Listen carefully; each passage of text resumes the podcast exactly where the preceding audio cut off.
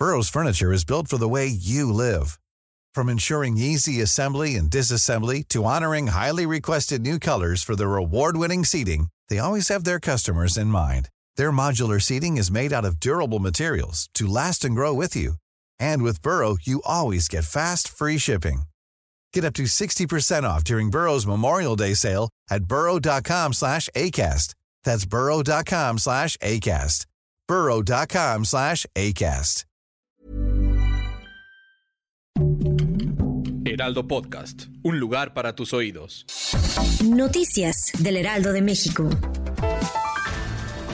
La secretaria de Seguridad y Protección Ciudadana, Rosa Isela Rodríguez, anunció que se construirán seis nuevos hospitales del ISTE. Estas obras beneficiarán a más de 6 millones de derechohabientes y se espera que los trabajos concluyan el próximo año.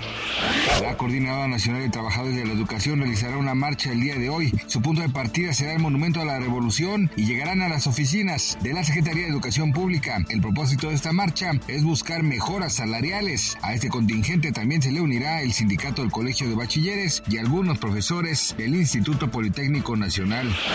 Y aunque parezca difícil de creer, una mujer de 73 años dio a luz a gemelas, una adulta mayor de Uganda, se sometió a un tratamiento de fecundación in vitro y logró quedar embarazada a pesar de su avanzada edad. La madre primeriza afortunadamente se encuentra en buen estado de salud.